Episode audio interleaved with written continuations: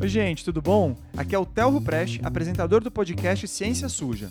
Se essa é a sua primeira vez por aqui, só fica o recado que esse episódio faz parte da nossa intertemporada. Então ele tem um modelo meio diferente, de debate. Na nossa primeira temporada, você vai escutar episódios mais narrativos, meio como documentários em áudio mesmo, sobre diferentes episódios em que a ciência foi mal usada ou deturpada e como isso trouxe impactos negativos para a sociedade.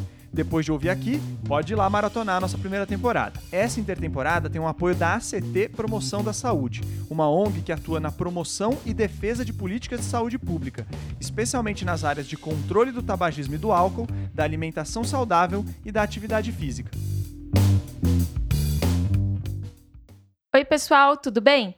Aqui é Thaís Manarini, eu sou jornalista focada na cobertura de ciência e saúde, apresentadora e uma das criadoras do Ciência Suja, um projeto que também tem a participação dos jornalistas Telro Preste, Felipe Barbosa e Pedro Belo. Como o Theo contou no recado aí de abertura, esse episódio ele faz parte da nossa intertemporada. No episódio anterior, ele bateu um papo com especialistas sobre o verdadeiro mercado que existe em torno de, da publicação de artigos em revistas científicas. E nesse novo episódio, sou eu quem assumo a apresentação para conversar com três grandes mulheres. Afinal de contas, março é conhecido por ser o nosso mês. E tem cada vez mais mulheres produzindo e divulgando ciência. Ou será que isso é só uma impressão? Como a gente citou no episódio sobre eugenia, na primeira temporada, a ciência ela não está descolada do que acontece na sociedade, até porque ela é feita por indivíduos que estão inseridos dentro de grupos sociais. Então nela também tem sexismo, machismo, racismo.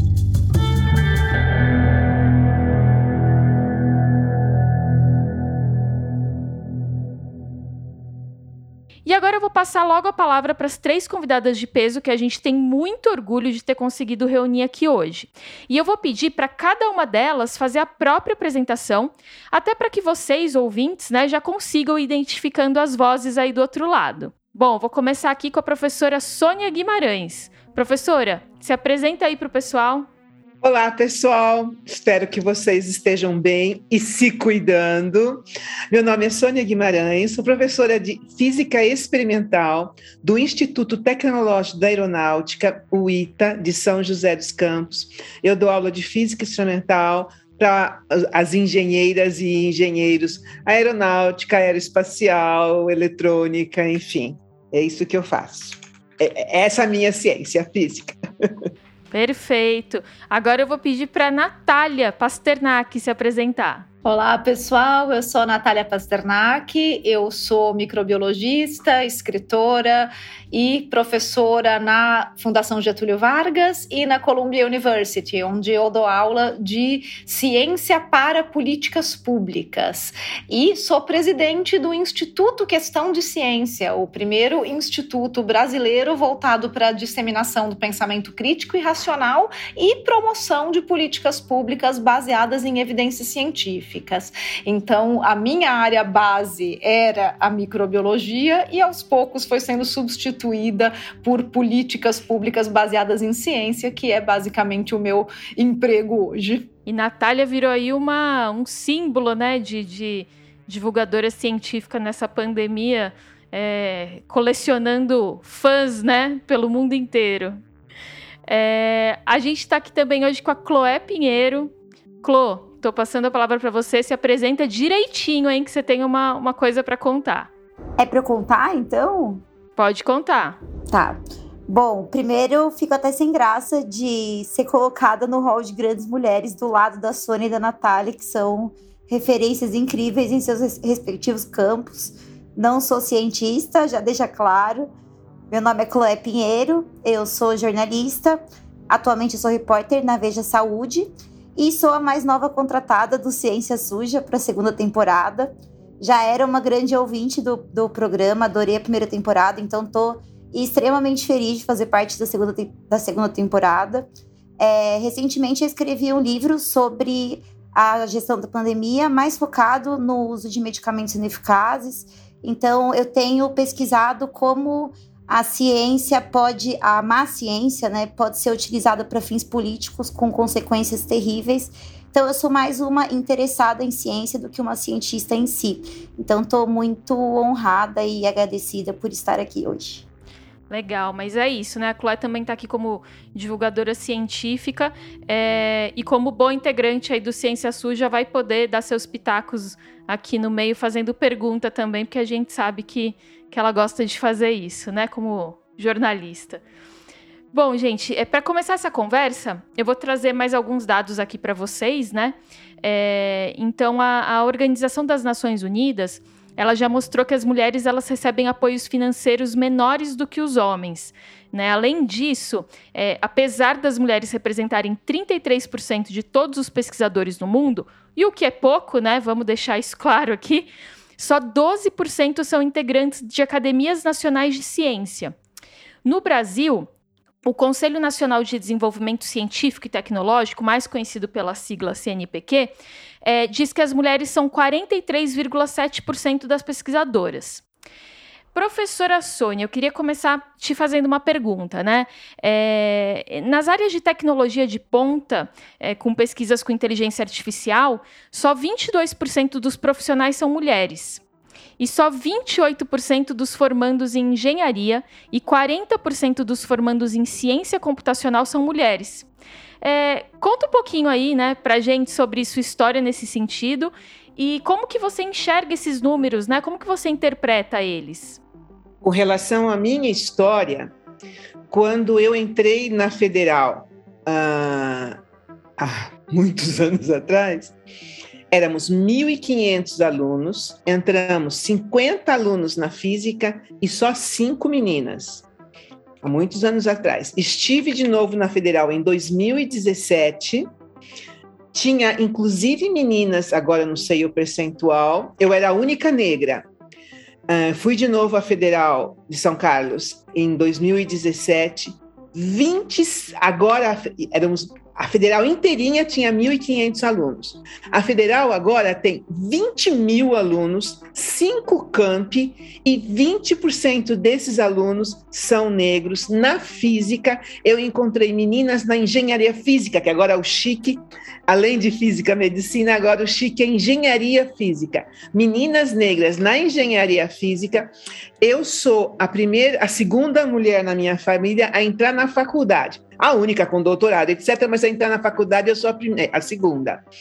Em 2017, eu já encontrei meninas negras, meninos negros, cujo pai tinha entrado, e o pai e a mãe tinham doutorado, negros. Uh, no ITA só pode, só podia, só podia fazer vestibular meninas começaram a poder fazer vestibular as meninas em, em 1996. Antes elas não podiam nem fazer vestibular. Em 2021, entraram 17 meninas e eu conto pelo menos três negras. E esse ano entraram 10 e eu conto pelo menos uma evidente. Eu olhei assim, vi só na foto lá longe e já percebi que era uma menina negra. Então, uh, sim, é, não somos minoria, somos 57% de pós-graduandas, doutorandas, mas pouquíssimas em cargos importantes nas universidades. Somos 30% desse CNPq que você mencionou. E quem define coisas são os homens. E quando eles definem, eles não definem para as meninas, para as mulheres. Mas elas estão chegando, pense bem. A Sociedade Brasileira de Física tem 56 anos e essa é a primeira vez que tem uma presidenta mulher. Então, você está entendendo? Elas estão vindo e, queridinha, conforme elas vão vindo, ninguém vai poder segurar. 126 anos, você ri? Não é para rir, não é para ótimo!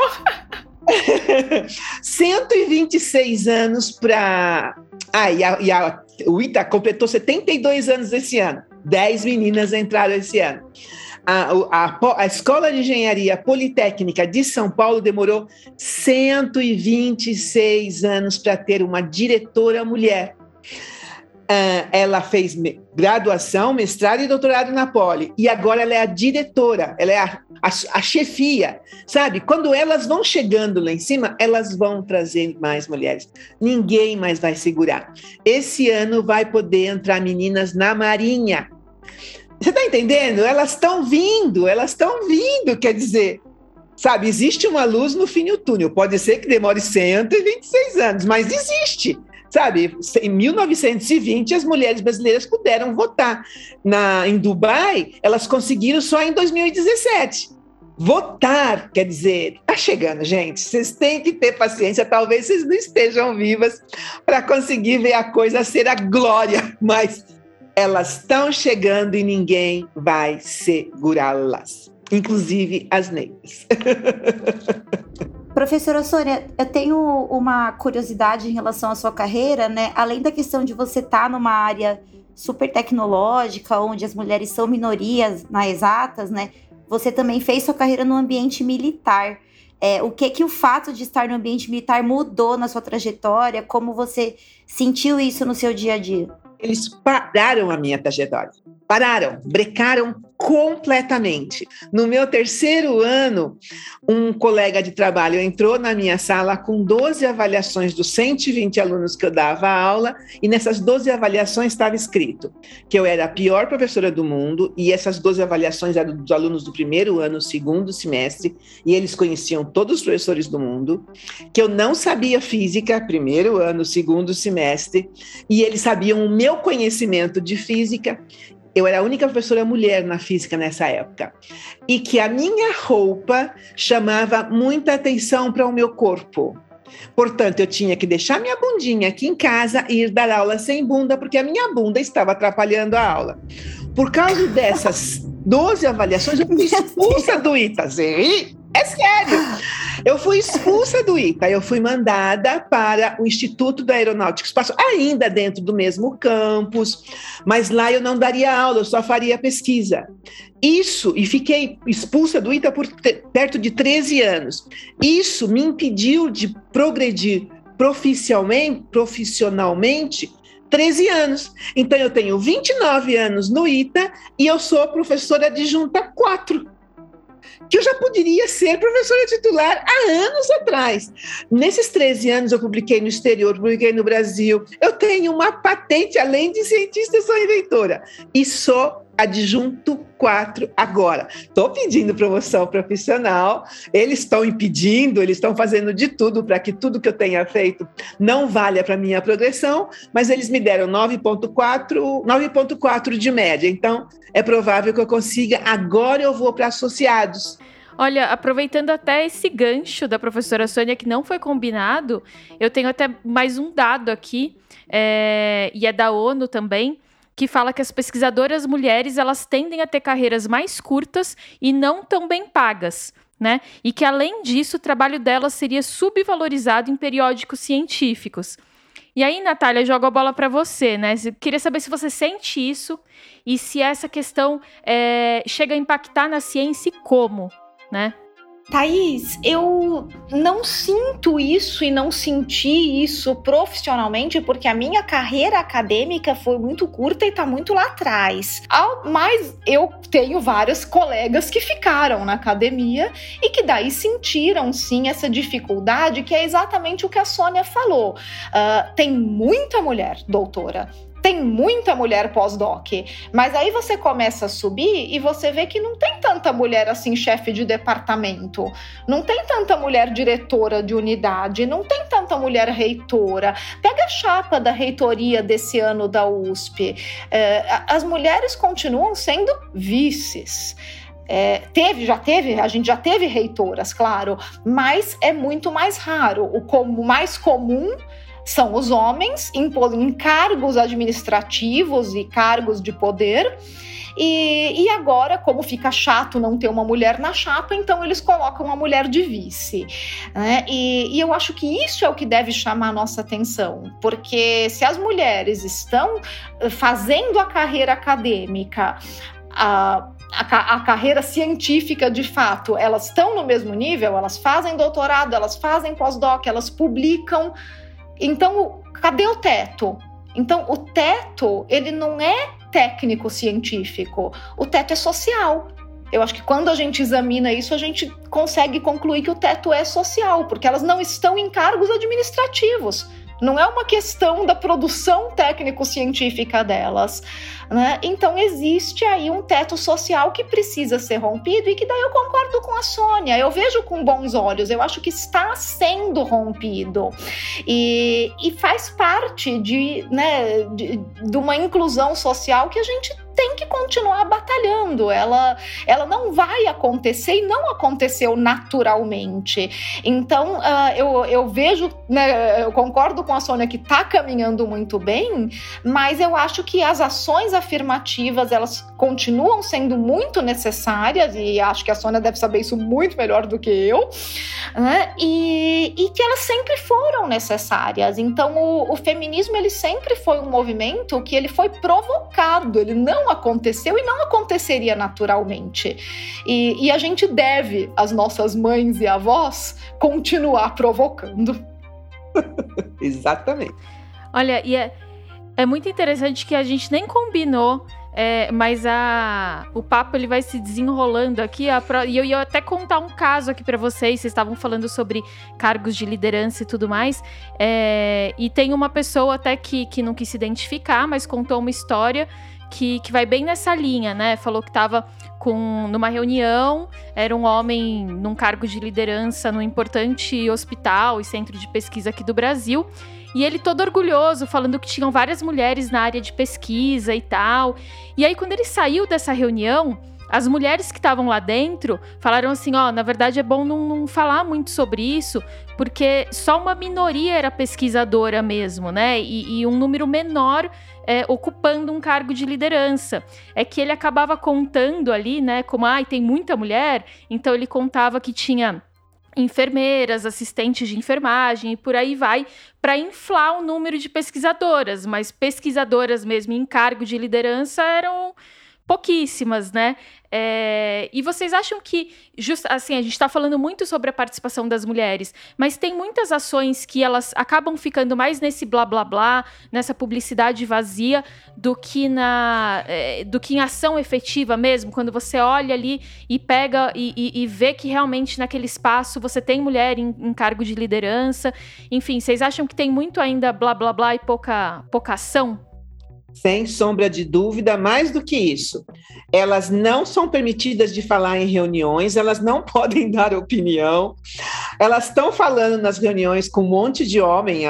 No ITA, na física, somos quatro professoras com 28 professores, quer dizer, na hora que elas começam a falar, ah, não sei o quê, no meio da fala dela. Ou então ela fala uma coisa e ele repete o que ela falou, dando parecer que ele que tinha falado dessas coisas. E esse tipo de atitude vai enchendo o saco, porque, sabe, você entra para ter uma, uma reunião assim, assado, e aí fica essa palhaçada na qual eles têm a voz, eles que têm. A... E ninguém faz nada para impedir isso. A, a menina tem que ficar quieta e ele tem que falar. Então, e, e, isso também é, isso numa reunião de professores. Imagina numa eleição, por exemplo, para a reitoria. Então, define-se nomes para a reitoria e que e são a maioria são homens que vão votar, porque eles são a maioria lá naquele lugar. Então, imagina, quando é que vai chegar a oportunidade de uma reitora?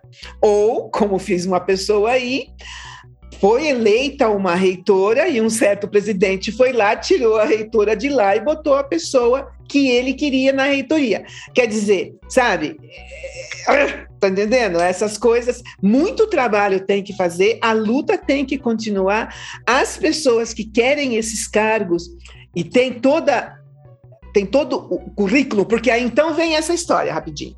Os, eles não precisam ter currículo nenhum, basta eles ter, como disse um certo senador em 1922, tem que ter barba, porque Deus deu a barba para o homem, não deu para a mulher, portanto ele que tem direitos. Sabe? A gente, eles pensam pela barba. Então, uh, elas têm que não, não desistir, não parar de lutar, porque eles estão achando que eles têm o poder. Eles precisam perder o poder. Elas precisam continuar lutando para elas chegarem lá e chamarem mais mulheres. Então, sim, muito trabalho tem que ser feito por favor, elas não desistam, porque né, se, se, elas começarem a deixar a bola cair, eles vão dominar, e aí sim vai ser ruim. Não desistam, tem muito trabalho para ser feito. Thaís, eu acho que eu, eu diria que sim, tem muito blá blá blá, e do mesmo jeito que a gente viu uh, acontecer os fenômenos de greenwashing, né? É, muitas vezes me parece que essas chapas mistas elas são meio women washing, né? É para você ter certeza, ela falar assim: olha aqui a diversidade, olha aqui a mulher. E... É o pink washing. Pink washing, gostei. né? Então, é, é, eu acho que tem, tem isso. E e, eu acho que esses problemas também que a Sônia apontou, da gente ver mulheres muitas vezes em situação uh, desfavorável, onde elas têm dificuldade de se impor, isso precisa ser mudado com uma boa educação das nossas meninas. A gente precisa criar meninas que sejam capazes de responder à altura nessas situações. Então, se por um lado tem muito blá blá blá, por outro lado também tem muito pouco preparo, preparo emocional e psicológico mesmo, para que as moças sejam treinadas para enfrentar essas situações. Isso requer treino, não é automático. Ninguém nasce sabendo como se comportar numa situação onde você é atacada. Então, isso precisa de treino. E, e não é, não é um treino para ninguém sair por aí com mil pedras na mão cada vez que entra numa reunião, mas é um treino de como se colocar. E, e a gente não faz isso. A gente treina muito mal as nossas meninas. A gente acha que isso vai, que esse conhecimento vai cair na cabeça delas do céu. Não vai. Isso precisa ser. Como a, a gente não fala tanto tanto que método científico precisa ser ensinado, isso também precisa ser ensinado. E outro dia, por exemplo, foi agora, no, no 8 de março, no Dia da Mulher, uh, eu lembro que eu li alguma coisa no Twitter de uma moça jovem que falou assim: ah, em quantas reuniões né, que, que já me calaram? E daí alguém me perguntou: ah, Natália, isso já aconteceu com você? Eu falei: eu acho que ninguém, ninguém ousaria se atrever. Mas, mas por quê? Porque as pessoas me conhecem conhecem. Eu, eu, eu não vou permitir que alguém me cale, que alguém faça mansplaining para cima de mim. Eu não vou permitir porque eu estou preparada para responder à altura. E responder à altura não quer dizer uh, agredir alguém. Às vezes é até simplesmente sair pela tangente, levar, dar uma resposta engraçada, mas precisa de preparo para isso. Uh, eu vou contar uma anedota aqui que era bastante comum na minha, na minha escola de biologia, né? Uh, se depois não for apropriado, vocês cortam Mas contava a lenda lá na biologia, eu não vou falar o nome da professora de genética, mas de uma professora de genética que é muito querida, foi um ícone da biologia, e que quando eu tive aula com ela já era uma senhorinha. E, e ela contava que, imagina, na época dela, se na nossa época já tinha um machismo, imagina na dela. Foi uma das primeiras professoras de genética lá na bio. E, e ela disse que uma uma vez ela foi, num dos primeiros congressos que ela foi apresentar um trabalho, então tinha lá a mesa redonda, só homem e ela. E cada vez que ela ia tentar falar, eles interrompiam e ela não conseguia participar da discussão. Isso no primeiro dia. Então, no segundo dia, ela chegou no congresso e sentou, todo mundo compôs a mesa, ela tirou da bolsa um vibrador e colocou em cima da mesa. E disse que todo, quando todo mundo olhou assim, ela falou: Ué, já que para falar aqui tem que ter pinto, então hoje eu trouxe o meu. Muito bom. Muito bom. Não, eu acho que a gente vai ter que colocar assim. Nossa editora vai dar uma força aí. Então, Thaís, desculpa interromper. É que eu ouvi a Natália falar sobre isso, de se impor, de, de ser educada a falar eu pensei justamente na Natália como um exemplo de uma mulher que é assertiva, que sempre se posiciona bem. É, eu fico pensando, primeiro, como você aprendeu, se você aprendeu, se esse é um traço da sua personalidade, e como isso é recebido pelos homens, porque muitas vezes a mulher assertiva, em especial a mulher negra, né, Sônia? Não vou nem entrar nesse mérito, mas a mulher que se impõe minimamente ali, não se impõe, mas fala é vista como agressiva, como indelicada, que esse não é o papel da mulher, geralmente, né, numa comunicação social.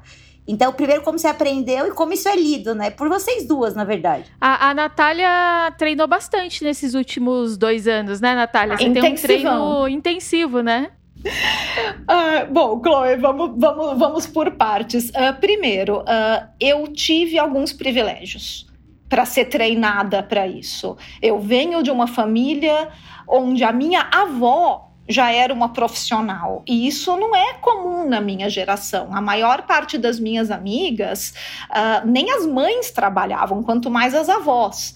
Então, eu já tenho um diferencial de família que me trouxe um privilégio.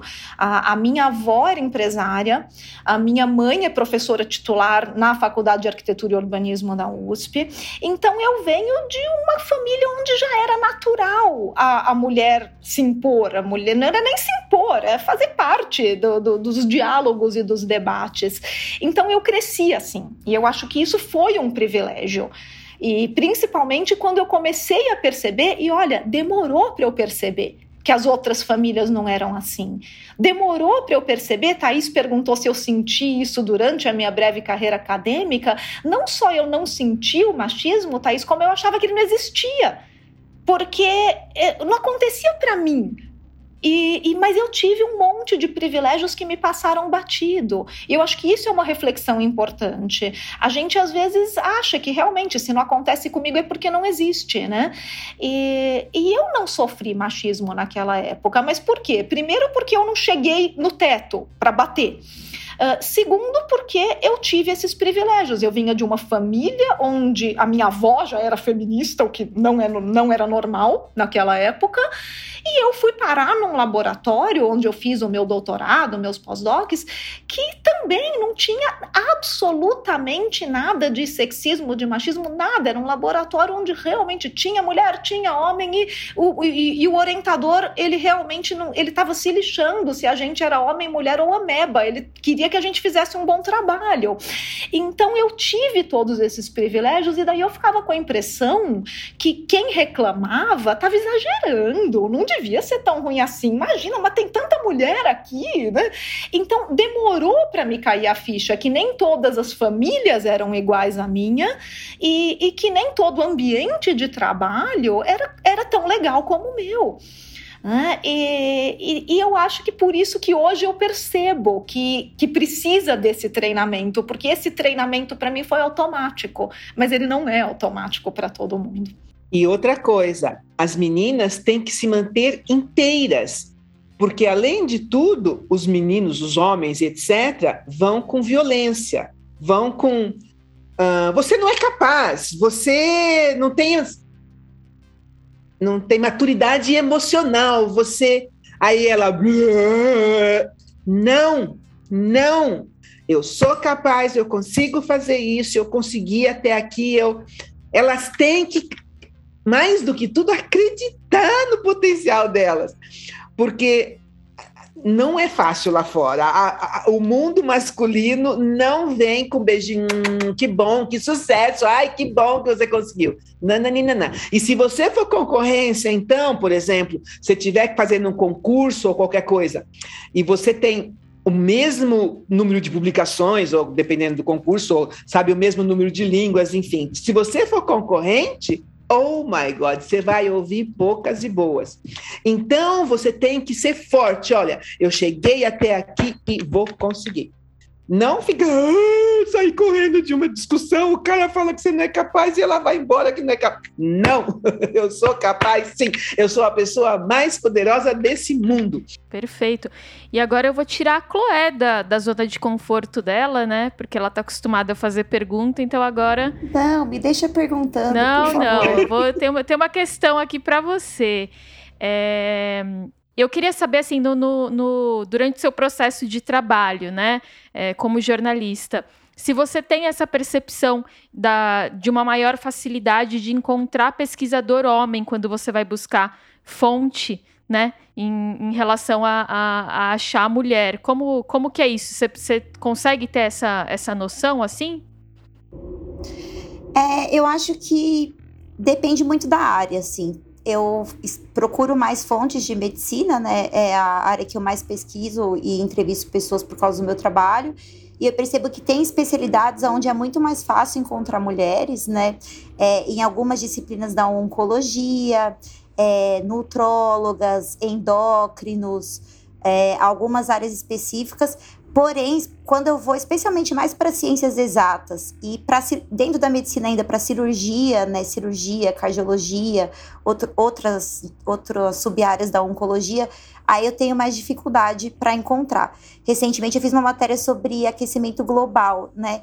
E eu lembro que as disciplinas é, mais física, geografia, estavam muito dominadas pelos homens na matéria, e eu encontrei mais mulheres na, nas áreas de advocacy, de justiça climática, de nutrição. Então, ali para mim ficou muito claro essa segmentação entre disciplinas de exatas e disciplinas de humanas, né?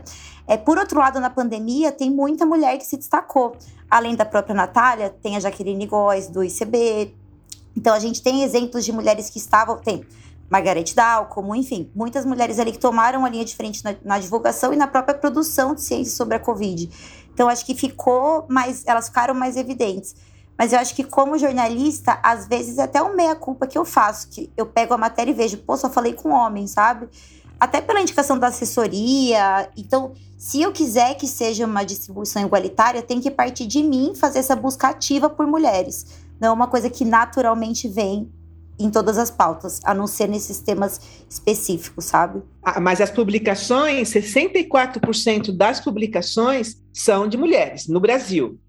E a maioria dessas publicações é em medicina. Maioria. As, as, as, cientistas que mais publicam são mulheres e a maioria delas vem da medicina. Isso até mostra isso, né? Que tipo de pesquisa escrita por quem ganha mais visibilidade, né? O que que passa ali pelo crivo do, dos, dos, periódicos, o que ganha destaque na imprensa, enfim, talvez também passe por esse filtro sexista, né, de repente. No, no prêmio Nobel, não foi o pessoal do Covid que ganhou da medicina, por que não? Cáspita, o que, que eles fizeram? Não, e foi homem que ganhou. Mas a, a mulherada, mesmo nos Estados Unidos, a mulherada está em peso fazendo todas as coisas para conseguir a cura do Covid. Mas o prêmio Nobel foi uma coisa de nem me lembro mais, foi um homem e não tem nada a ver com Covid. Eles disseram que talvez o próprio próximo Nobel, mas esse ano não. Ó, oh, que coisa mais louca, não é? Não tá louco isso? É, a gente está é, falando aqui sobre a participação das mulheres né, na, na ciência como pesquisadoras, mas eu queria trazer aqui um outro ponto, né? É, levantar aqui uma outra questão, que seria a participação delas dentro de pesquisas como voluntárias.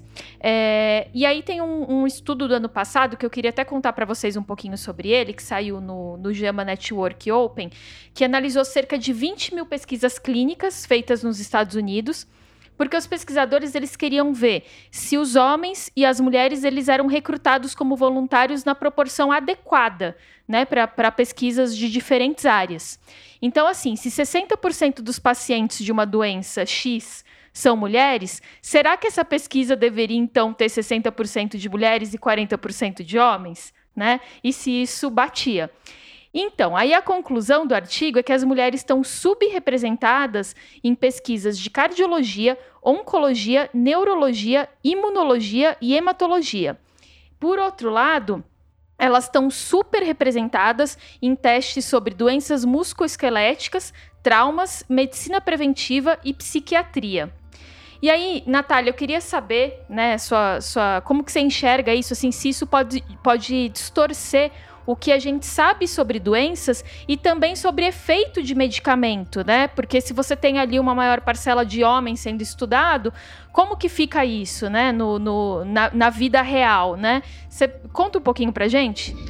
Thaís, em teste clínico, o ideal é que você tenha uma, um um pool de pessoas o mais diverso possível, não só de homens e mulheres, mas também de cor, de raça, de etnias, porque daí você realmente consegue ter uma visão mais uh, né, diferenciada de como o, o, seu medicamento, vacina, tratamento, intervenção né, estaria atuando nessas diferentes uh, né, características. Então, não, não é nem só a questão do gênero, mas é, inclu é, é inclusão nos testes clínicos clínicos que está faltando. E, e daí é um problema que geralmente esbarra no recrutamento e, e não exatamente na randomização. Eu, assim, provavelmente a, as empresas não tentam recrutar só homens, deve ter alguma coisa enviesando quem é que se voluntaria para pesquisa, porque você pede voluntários geralmente quando você faz um teste clínico, você não pede voluntários homens ou brancos, você pede voluntários. Então tem que ver quem é que está aparecendo para se inscrever como voluntário e qual é o viés. Qual é, qual é o viés que está dando uma maioria de homens brancos, de repente? Uh, nem sei se tem viés de faixa etária também, é capaz que tenha. Né? Então, acho que a gente teria que olhar para onde está o viés do recrutamento e, e não no resultado, porque dificilmente alguém vai recrutar pe pedindo homens brancos. Eles estão aparecendo. Por que, que eles estão aparecendo é difícil de determinar. Daí precisaria realmente de uma investigação nisso e informação, né? Como é que eles falam, né? Para que lado que eles falam, para quem eles falam. Porque mesmo as pessoas negras têm problemas cardíacos diferentes das pessoas brancas. As, as, os medicamentos para pessoas brancas, para colesterol, pressão alta, é diferente das pessoas. Eles têm a coisa bem mais. As pessoas negras têm ah, essas duas doenças muito mais graves. Portanto, tem que usar um, remédio, um, um, medicamento muito mais sério. No entanto, será que tem pesquisa sobre isso? Né? O que acontece? Será que avisam né, as pessoas negras que está acontecendo um teste, venha ver e tudo mais? Sim, onde que eles estão recrutando, né? Recrutando, brava, brava. E, Natália, é, saiu até uma, uma, reportagem na Galileu, que é ótima, que fala sobre essa questão dos, dos ensaios clínicos e da participação das mulheres, é, e eles chegam a mencionar a questão da dupla jornada. Então, assim, que as pesquisas teriam que levar isso em conta, porque a mulher já tem tanta coisa para fazer, que participar de uma pesquisa clínica, às vezes, não é, né, não é uma não é coisa é viável, tão simples né? assim. Exato. Então, é, e, e, até pensando nessa questão da dupla jornada e voltando um pouco na, na mulher como pesquisadora, é, a licença maternidade ano passado entrou, né, como uma, uma coisa para você colocar no Lattes.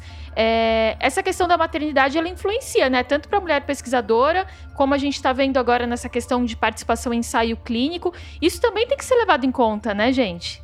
Nossa, mas com certeza, Thaís. Quando, uh, quando eu engravidei da minha filha em 2008, uh, ah, não tinha licença maternidade para bolsista FAPESP não tinha licença. Não é que você não podia pôr no Lattes, não existia licença maternidade para pós-doc. E, e eu acabei encerrando o meu pós-doc dois meses antes do prazo, porque conversando com a minha supervisora, o trabalho já estava quase pronto e o que eu podia fazer era trancar eu trancaria e voltaria depois de seis meses. E daí, conversando com ela, ela falou: vamos entregar o relatório então, e você já fica livre disso e vai ter sua filha sossegada, porque senão vai ficar um negócio pendurado, né? E vai, você vai ficar incomodada com isso, que você vai querer terminar. E, mas não tinha o, a, a, licença maternidade não existia naquela época na FAPESP. Então, olha, pô, 2008, faz 13 anos só, é, né? Não é tanto tempo assim. Então é, é uma barreira e, e é uma barreira não só para a carreira acadêmica. A maternidade ela é uma barreira para qualquer carreira, porque a, a maternidade, a paternidade ainda não são vistas em pé de igualdade. Então a licença é geralmente para mãe. É muito recente a licença paternidade e ela não é dividida igualmente.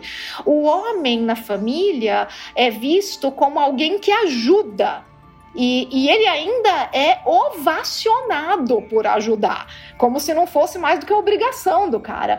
Né? Então, é, a gente ainda tem um recorte de família quando a família é um homem e uma mulher, né, que tem um filho, onde a mulher ela ela vai fazer a dupla jornada quase que sem questionar e ela ainda fica feliz de ter um companheiro que ajuda, que de vez em quando vai lá, fica com o bebê, troca uma fralda, leva para passear e que quando ele faz isso, a sociedade bate palminha sabe? Ai, que bonitinho, ele dando banho no bebê. Não, ela dá banho no bebê todo dia, o cara dá uma vez por semana, mas quando ele dá, ai, que bonitinho, ai, como ele ajuda, né? Então, é isso, e, e isso não é maldade das pessoas, isso faz parte né, do, do, justamente do machismo estrutural que a gente tem na sociedade. Não é por mal. Mas as pessoas reagem assim, elas ainda estão acostumadas a ver a figura do companheiro como alguém que ajuda. Então a jornada ela não é dividida. E a gente só vai conseguir vencer essa barreira da maternidade quando a jornada for dividida. Mais uma anedota aqui, né, da, da, da época que eu ainda estava no pós-doc. Eu tinha né, um, um, um, casal de amigos que os dois estavam fazendo carreira acadêmica. Ela estava no doutorado e ele estava no pós-doc, os dois com bolsa FAPESP. Na época deles já tinha licença maternidade. Quando nasceu a filhinha deles, eles quiseram dividir a licença maternidade para que ela ficasse com metade da licença e ele ficasse com a outra metade para ela poder voltar para o laboratório e terminar o doutorado dela. Eles não conseguiram fazer esse acordo com a FAPESP, porque a licença maternidade, por lei, era só para ela, era só para a mulher. E ela falou: não, mas eu quero abrir mão de três meses, e daí ele pega do pós-doc dele três meses para ele, para ele poder ficar em casa com a bebê. E, e não podia, porque a lei não permitia. E, então, são esses obstáculos, inclusive legais, que a gente tem que trabalhar se a gente quer realmente ter uma relação de igualdade com a questão dos filhos, para que, que o trabalho com os filhos, o cuidado com, com os filhos possa realmente ser dividido e não ficar tudo em cima da mulher, prejudicando só a carreira dela. E na progressão profissional, a mulher que gravida e fica aqueles seis meses cuidando da bebê, uh, não necessariamente ela consegue publicar o tanto que deveria. Portanto, na hora de conseguir a progressão profissional, ela. Bom, a lei diz que ela não deveria ser prejudicada, está escrito em algum lugar, mas cada departamento interpreta como lhe bem queira, e aí você tem que brigar sobre isso para que você tenha direito à progressão Uh, porque além de tudo você não está dando aula ou você não está publicando, etc, etc. Que você também tenha direito, apesar de estar seis meses em licença maternidade. A briga está grande.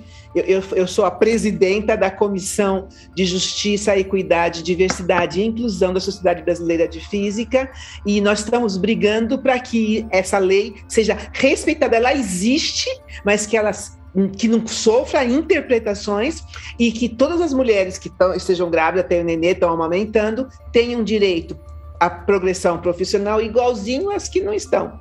Porque senão é problema, a carreira acadêmica acaba sendo impactada, né? Nós estamos brigando, estamos correndo, inclusive as estaduais, as, as universidades privadas, a gente está brigando para que a coisa seja que seja obedecida a lei. Existe uma lei, está escrito em algum lugar e, as pessoas, e eles interpretam como eles querem. E, gente, eu não sei se é, é, é nossa tendência a ver machismo em tudo, até porque existe machismo em tudo, né? Mas nessa questão das pesquisas, quando a gente fala que elas estão super representadas em testes sobre algumas doenças, e aí a gente tem aqui a, a área da psiquiatria. E a gente estava comentando até agora há pouco que quando a mulher se posiciona, ela é assertiva e tudo mais, ela é louca, né? Ela tá descontrolada, descompensada. Vocês conseguem enxergar aí essa mesma relação que eu vi ou, ou, ou não? Assim, ou eu realmente tô vendo machismo demais? Não, eu acho que provavelmente tem um viés. É, eu acho que a gente pode discutir isso aqui realmente de maneira informal. A gente não tem essa informação, a gente não pode afirmar que é por isso que, que tem mais mulheres recrutadas ou que elas se voluntariam, porque a gente não sabe também. Pode ser que tem mais voluntárias, né? Então a gente não sabe. Mas eu acho que aqui, como um exercício social, a gente pode brincar um pouco com o assunto, que realmente é engraçado. Se você pensar que sabe, tem mais mulheres em testes psiquiátricos, quando uh, a, o maior rótulo que se dá para a mulher, principalmente a mulher que se impõe na mídia, é de louca histérica. É, então, é, não deixa de ser engraçado. Eu acho que a gente não tem os dados para poder fazer afirmações a respeito, mas a gente pode rir disso, com certeza. Outra, outra alegoria, né, é ela só fala de racismo, ela vê racismo em tudo. Quer dizer, é louca. Verdade. E, e, gente, eu queria passar para um outro para um outro bloco, digamos assim, que agora é, seria a participação então da mulher é, na divulgação científica, né? A, a essa posição de divulgadora científica. E vou de novo tirar minha colega aqui da, da zona dela de conforto. Ela vai ser questionada mais uma vez. E, e Chloé, até queria lembrar recentemente, né, que você topou uma missão extremamente inglória, que foi debater com um médico negacionista num programa da Jovem Pan, né, que tem prestado assim um belo desserviço no combate à pandemia, né? É, e eu queria que você Poxa, contasse pra gente. Essa. Você perdeu? Eu perdi, eu vou procurar. Pô, foi duas vezes. Foi. Uma com o, CF, com o presidente do CFM e depois com os Ebalos. Ela topou, Natália. Ela foi lá, topou. A gente falou: o que, que você vai fazer lá? Ela foi. Eu gosto de sofrer. Exato. E aí, eu que... exatamente, essa parte que eu queria saber, né? É... Conta pra gente um pouquinho sobre os ataques que você recebeu depois, porque a gente tá falando de um programa também que tem um público ali, que a gente sabe que é um público cativo, que, que acaba sendo até mais. É é, que acaba já concordando de imediato com, com o que está sendo dito ali, com os convidados que estão ali. É, conta pra gente como foram esses ataques, se eles eram sexistas, se você sentiu muito essa questão do, do machismo, principalmente na, na sua participação, é, na sua na repercussão, né, depois da participação. É, eu acho que é, eu senti um pouco já lá, falando com esses homens que eram esse essa medicina quando a gente pensa mais estereotipada do homem branco mais velho que se acha o detentor de algum tipo de verdade especial. Então, da própria maneira que os entrevistados me trataram, um pouco condescendente, assim, tipo, a essa garotinha ali, sabe? Que é uma coisa que eu também sinto muitas vezes no meu trabalho, sei lá, já cubro há mais de 10 anos saúde e ciência, e várias vezes os médicos perguntam: ah, mas quantos anos você tem? Ah, mas você já teve filho? Ah, mas você terminou a faculdade? Eu, eu entendo que eu tenho uma voz de criança, tudo bem, mas eu duvido que façam isso com jornalistas homens, sabe? E eu senti muito um pouco isso do que, do que a Natália comentou sobre assertividade, porque era um ambiente, né, de negacionistas, de repórteres negacionistas, e eu era a única jornalista que estava ali para fazer algum tipo de contraponto. Então, eu fui vista como mal educada. Ai, mas. É, e até fiz um tweet falando: é, jornalista não pode fazer pergunta agora, e todo mundo. Você não estava perguntando, você estava desrespeitando, você não chamava ele de senhor, não sei o quê. Então, me trataram como mal educada, porque eu estava ali fazendo perguntas que como a Natália falou, se vai deixar o cara desconfortável ou não, é a visão do. É como a pessoa vai reagir que eu tô falando. Não a minha comunicação que é o problema. Então eu senti é, isso, e depois eu recebi um ataque ao outro. Tipo, ah, me chamaram de vaca, falaram da vozinha, falaram que eu era despreparada enfim, um pouco mais nessa linha de me desmerecer pela minha aparente juventude. E acredito pelo fato de ser mulher também, mas é uma coisa que eu já sentia em outros momentos do meu trabalho, assim, sabe? Me deixa um pouco desconfortável, mas também você fica mais mordido, né? Eu acho que é o que a Sônia tava falando.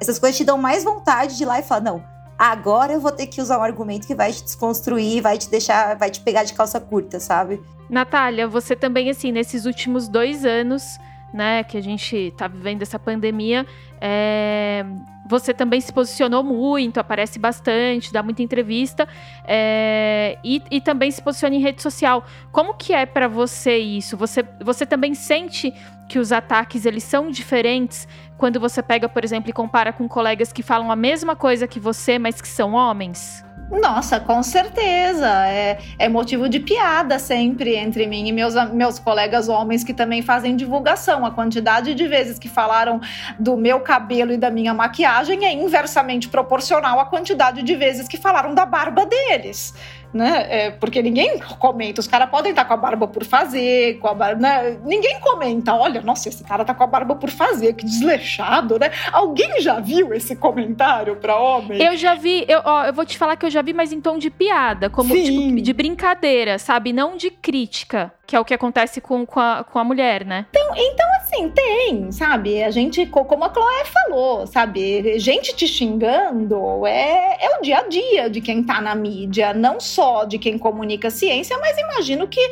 de todas as âncoras, as jornalistas mulheres que, que aparecem na TV, né? Então, esse tipo de, de xingamento, de patrulha da imagem, né? O seu salto não tá combinando com o seu cinto, né? Isso, é, isso aí é, é, o dia a dia de qualquer um que se, que se expõe na mídia. Agora, daí eu volto, Thaís, para aquele ponto que eu coloquei no começo, que é educar as nossas meninas para lidar com isso. Porque você não pode levar esse tipo de coisa a sério, gente. Esse tipo de coisa para dar risada. É ridículo sabe? Então, cada vez, tipo, eu, eu tenho histórias engraçadíssimas. Uma vez eu tive uma pessoa que veio, né? Mas olha, ela foi, até que ela foi gentil, ela veio no privado, né? Me falar que a minha sobrancelha era muito feia e ela, como designer de sobrancelhas, poderia resolver isso para mim, né? E, e daí eu fiquei esperando, assim, ela me ofereceu desconto. Nada! Eu, poxa, mas você vai, sabe, você vem falar que minha sobrancelha feia não vai me dar nem um descontinho. Então, assim, é, gente, tem que brincar com isso, você tem que rir disso, você não pode levar isso a sério. Professora Sônia, a senhora tinha comentado também dessa questão, né, de roupa, de como isso também é, impactou, né, trouxe essa, que, essa questão foi vista também na sua, na sua trajetória. É, e você tá aí dando risada, né, das histórias da, da Natália. Então é isso, é engraçado que vocês conseguem rir e acham isso, né? Não, não tem o que fazer, né? Você quer que eu chore? Não posso, querida. A gente chora, cria tudo ruga na cara da gente, não pode. O pior é que ri também. Mas Sônia. deixa eu te contar o que, aconteceu comigo. Isso aqui, isso aqui é sacanagem. É, é verdade, é verdade. Mas é mais gostoso. Deixa eu contar pra vocês o que aconteceu comigo hoje, essa semana uma entrevista que eu dei no jornal O Dia. Eu não sei quando, eu não me lembro dessa entrevista. Foi publicada em dezembro do ano passado. E hoje eu sofri, essa semana, eu sofri uma sindicância sobre as coisas que eu falei na, no jornal. Tudo hiper verdade. A minha advogada, você tem prova? Você tem testemunho? Coitada, a minha advogada sofre tanto da minha mão. Você tem prova? Você tem testemunha? Uh, a, francamente, eu não sei. Aparentemente está fora de contexto no, texto do jornal, mas em soma, eu falei verdade, falei um monte de coisa que eles me prejudicam, as injustiças que eles fazem contra mim. No entanto, eles leram pedacinhos, pegaram pedacinhos do que eu falei e se transformaram numa sindicância contra mim. Eu tive que Fui com a advogada, tive que ir lá explicar o que, que foi que eu falei, qual foi o contexto, o que, que eu queria dizer. Aquilo é racismo? Blá, blá, blá, blá, blá. Tá bom isso aí para vocês? É melhor do que roupa ou não? Eu fui no Bial e no Bial o Bial me perguntou: uh, Sônia, como é dar aula no lugar machista, branco e racista? Aí minha resposta: eles me odeiam. Ou, e é a pura realidade. Se eu pudesse dizer por que no Bial, ia ter coisa para falar de montão. Bom, voltei, né? Saí do Bial, voltei no dia seguinte, entrei no ITA. Oh my God! Todo mundo vê a Globo, todo mundo assistiu o Bial. Eu não assisto o Bial nunca, mas naquele dia todo mundo assistiu. O diretor do DCTA, que é o campus que pega todos os institutos, a Sônia mentirosa. Aqui não temos machismo, não temos racismo, não temos homofobia. Um cara fez uma folha inteirinha no jornal, na, na, no Estadão ou na Folha, dizendo que eu era mentirosa. Se eu só deixar um, um wrap-up, Thaís, eu acho que o importante que a gente pega disso tudo, né, das, até das anedotas aqui, né, minhas e da Sônia, é que existe uma expectativa de como a mulher deve se comportar em público. E é isso que a gente precisa, de novo, treinar as nossas meninas para elas perceberem que elas não têm que se curvar a essas, elas não têm que ceder a essas expectativas, não têm que cumprir essas expectativas, porque a expectativa existe existe. Existe a expectativa de que a mulher seja delicada, que ela fale baixo, que ela nunca levante a voz, uh, que, que ela não se imponha, que ela seja sempre a pessoa que põe panos quentes, que tenta acabar com a discussão. Isso até dentro de um relacionamento pessoal, não precisa nem ser na mídia. Espera-se que a mulher seja sempre a pessoa que evita o atrito, que evita a discussão, que evita o embate. Então a gente precisa treinar as nossas meninas para elas não evitarem a discussão, não evitarem o embate, nem nas vidas pessoais delas, porque isso tem um custo muito alto também, de você sempre ser a pessoa que tem a obrigação de que todo mundo se sinta bem ao seu redor. Então você evita qualquer tipo de, de discussão porque você acha que esse é o seu papel. Então existe uma expectativa expectativa de como a mulher deve se comportar em sociedade. E já está mais do que na hora da gente mandar essa expectativa às favas. E a gente treinar nossas meninas para que mandem essas expectativas às favas. E, e não cumprir. A gente não precisa cumprir. E, e, à medida que a gente não for cumprindo, isso vai se desfazendo. E voltamos lá para aquele começo que a Sônia falou, que está mudando. E essas expectativas elas vão se desfazendo à medida que mais e mais mulheres não estão nem aí para essas expectativas, mas isso precisa ser provocado na sociedade. Então é o nosso papel provocar isso nas moças mais jovens. Quando eu me coloco muitas vezes uh, no Twitter, em mídias sociais, muitas vezes as pessoas perguntam: "Ai, mas por que que você de vez em quando é raro eu fazer isso?" Mas às vezes eu faço questão de pensar um comentário machista bobo que me fizeram e colocar lá de exemplo e dar uma resposta atravessada. Eu nunca respondo para a pessoa. Eu dou print e coloco no meu feed, na, na, na minha, na minha timeline. Uh, eu não vou nunca responder diretamente para a pessoa que veio me ofender, porque eu não, não tenho que engajar com essas pessoas. Mas de vez em quando eu pego como exemplo. E por que, que eu faço isso? Para as meninas mais jovens para as nossas adolescentes, para as nossas jovens mulheres, para elas verem que a gente pode reagir, a gente pode rir desses babacas, a gente deve rir deles e a gente deve se colocar. E sim, mulher fala palavrão, mulher levanta a voz, mulher não tem a obrigação de ser apaziguadora. E a gente precisa mostrar isso com exemplo. Ô, Thaís, eu posso só fazer uma última pergunta para Natália e para Sônia, que acho que até a gente, eu estava lendo aqui no roteiro, acho que é interessante da gente falar, que é a questão de por, o que, que a ciência tem a ganhar em promover essa inclusão. Perfeito. Uh, Chloé, a ciência perde muito se ela não tiver, não só a ciência, mas como todas as áreas do conhecimento, mas falando especificamente da ciência, a ciência perde muito se não tiver inclusão de diversidade de ideias. E essa diversidade de ideias, porque a ciência é feita de perguntas, de boas perguntas. E as perguntas que uma mulher faz são diferentes das perguntas que um homem faz, às vezes para a mesma questão científica. As perguntas que uma mulher negra faz podem ser diferentes das perguntas que uma mulher branca faz. As perguntas que o, alguém LGBT, né, da comunidade LGBTQ+, faz podem ser diferentes das perguntas que eu faço. Então, diversidade de ideias é o que garante o sucesso, não só da ciência, mas de ambientes corporativos de outras áreas do conhecimento. Essa diversidade vai trazer perguntas diferentes. Um exemplo muito bonito da área de ciência.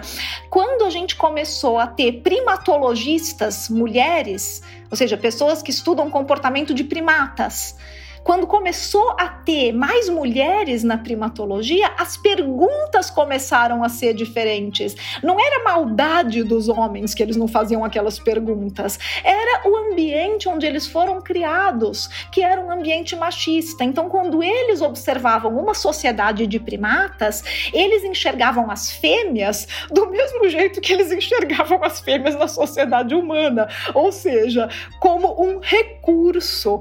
Eles enxergavam observam aquela sociedade com os machos brigando pelas fêmeas do mesmo jeito que eles disputam alimento e espaço. Então, as fêmeas, para os primatologistas homens, elas eram um recurso. E isso não era uma maldade deles, um machismo explícito. Era como eles veem o mundo. E quando a gente começou a ter mais mulheres primatologistas, elas olharam aquelas sociedades de primatas e começaram a perceber coisas que os homens não percebiam, como por exemplo, que as fêmeas usavam o sexo para controlar o comportamento dos machos dominantes, que quando mudava, quando elas percebiam que estava mudando o macho dominante, algumas espécies de primatas, as fêmeas faziam questão de copular com todos os machos para eles não saberem de quem era o filhote, porque elas sabiam que senão eles iam matar os filhotes que não eram deles. Então elas tinham um monte de estratégias que passaram completamente despercebidas pelos homens porque eles não eles não estavam olhando daquele jeito. Então trazer um novo olhar não só de mulheres, mas trazer diversidade de perguntas, diversidade de ideias, garante o sucesso de qualquer tipo de empreendimento, seja científico ou não. E um outro exemplo que não é ciência, mas é bem importante. Agora que no, na USP está cheio de está tá entrando negros e negras por causa das cotas, pintou uma pergunta muito interessante na Escola de Direito da USP. Por que, que o concubinato ainda não é aceito, não está incluído nas leis de, de, de, de, de, família, por exemplo. Não quer dizer que concubinato seja só de pessoas negras. O branco também tem concubina. Mas eles ficam quietos, deixa escondidinho lá, ninguém precisa saber. Um dos alunos de negro da USP de direito é filho de uma concubina. Por que, que eu não tenho direito e minha mãe também não? Eu sou filho desse mesmo homem, ele é casado com uma outra mulher, mas eu sou filho. Eu teria que ter o mesmo direito que os filhos que ele tem com a mulher dele. E minha mãe também tem que ter algum direito. Por que, que o concubinato é essa coisa toda estranha que ninguém fala e parece que não existe? Nunca ninguém tinha feito essa pergunta dentro do direito da USP. Então, essa gente nova que está chegando de outra cor ou de outro gênero, está mudando, não vai mudar. Já vai começar a mudar os pensamentos. As perguntas são outras e é é o futuro, é o futuro. Não é uma coisa assim, ah, que bom, agora está sendo. Não, é necessário, tanto na ciência e, consequentemente, na tecnologia. É necessário, não é vamos discutir, vai ter. Não, é necessário. E os donos, os empresários, donos de empresa, já têm que começar a abrir a cabeça para isso também. Porque se eles não fizerem isso, eles vão ficar atrasados para esse tipo de desenvolvimento, evolução. Finalizei então esse esse episódio de podcast com a minha colega Chloé aqui já mandando a última pergunta. E aí agora então vou pedir de novo para vocês se despedirem e, e, e falarem pra gente rapidinho se vocês se consideram mais otimistas ou pessimistas, então, em relação a esse papel da mulher daqui para frente na ciência. Bom, começo então, Thaís. Primeiro, obrigada pelo podcast. Foi um prazer estar aqui com você, com a Chloé, com a Sônia. Espero que realmente sirva aí de, de exemplo, de incentivo para as nossas meninas, provoque uma mudança de comportamento. E sou muito otimista. Eu acho que se a gente olhar historicamente, a mulher entrou no mercado de trabalho há 60 anos. Olha o que a gente fez em 60 anos, cara! É muita coisa, a gente conquistou muita coisa. Desde que as nossas avós queimaram sutiã e foi inventada a pílula anticoncepcional, olha o que a gente fez. Tem um longo caminho ainda. Eu acho que a gente não deve esquecer que as conquistas do Ocidente não são as mesmas das conquistas do Oriente. Como a Sônia apontou, tem muitas coisas que já são realidade no Ocidente há quase um século e que estão começando a ser realidade em países do Oriente Médio só agora. Então, quando a gente pensa de maneira global, a gente tem um longo caminho ainda. Mas se a gente pensar que as mulheres em 60 anos entraram no mercado de trabalho, conquistaram o mercado de trabalho, dominaram várias áreas do conhecimento em pé de igualdade, o que, que, que a gente pode esperar dos próximos 60 anos? Acho que a gente precisa continuar provocando E a gente precisa trabalhar essas questões de atitude e comportamento para que as nossas jovens meninas se sintam perfeitamente à vontade, da mesma maneira que os homens se sentem à vontade para falar o que pensam. E a gente precisa olhar para os países menos favorecidos, onde o machismo ainda é muito mais do que desconforto, onde o machismo significa mutilação genital de meninas, significa realmente perda de direitos. Então a gente precisa olhar também para esses países, mas eu sou muito otimista, porque quando eu olho tudo que a gente já fez, eu só imagino o que, que a gente ainda não é capaz de fazer. Eu também sou super otimista, inclusive para as mulheres negras. Esses últimos dois anos foi um desastre com relação às mulheres negras por causa da pobreza, da situação econômica se precarizando de uma forma bárbara. Mas deixa, deixa, deixa, elas continuam lutando e elas vão conseguir superar toda perda de dinheiro, de emprego, de tudo, elas vão superar e elas vão vencer, porque além de tudo, elas são muito guerreiras. Então, sim, não pode não ser daqui 5, 10 anos, mas vai acontecer. É uma questão de tempo. Elas vão ganhar esse mundo. É isso. E é com essa que a gente encerra o episódio de hoje. A esperança é de que ele chegue principalmente a muitas meninas.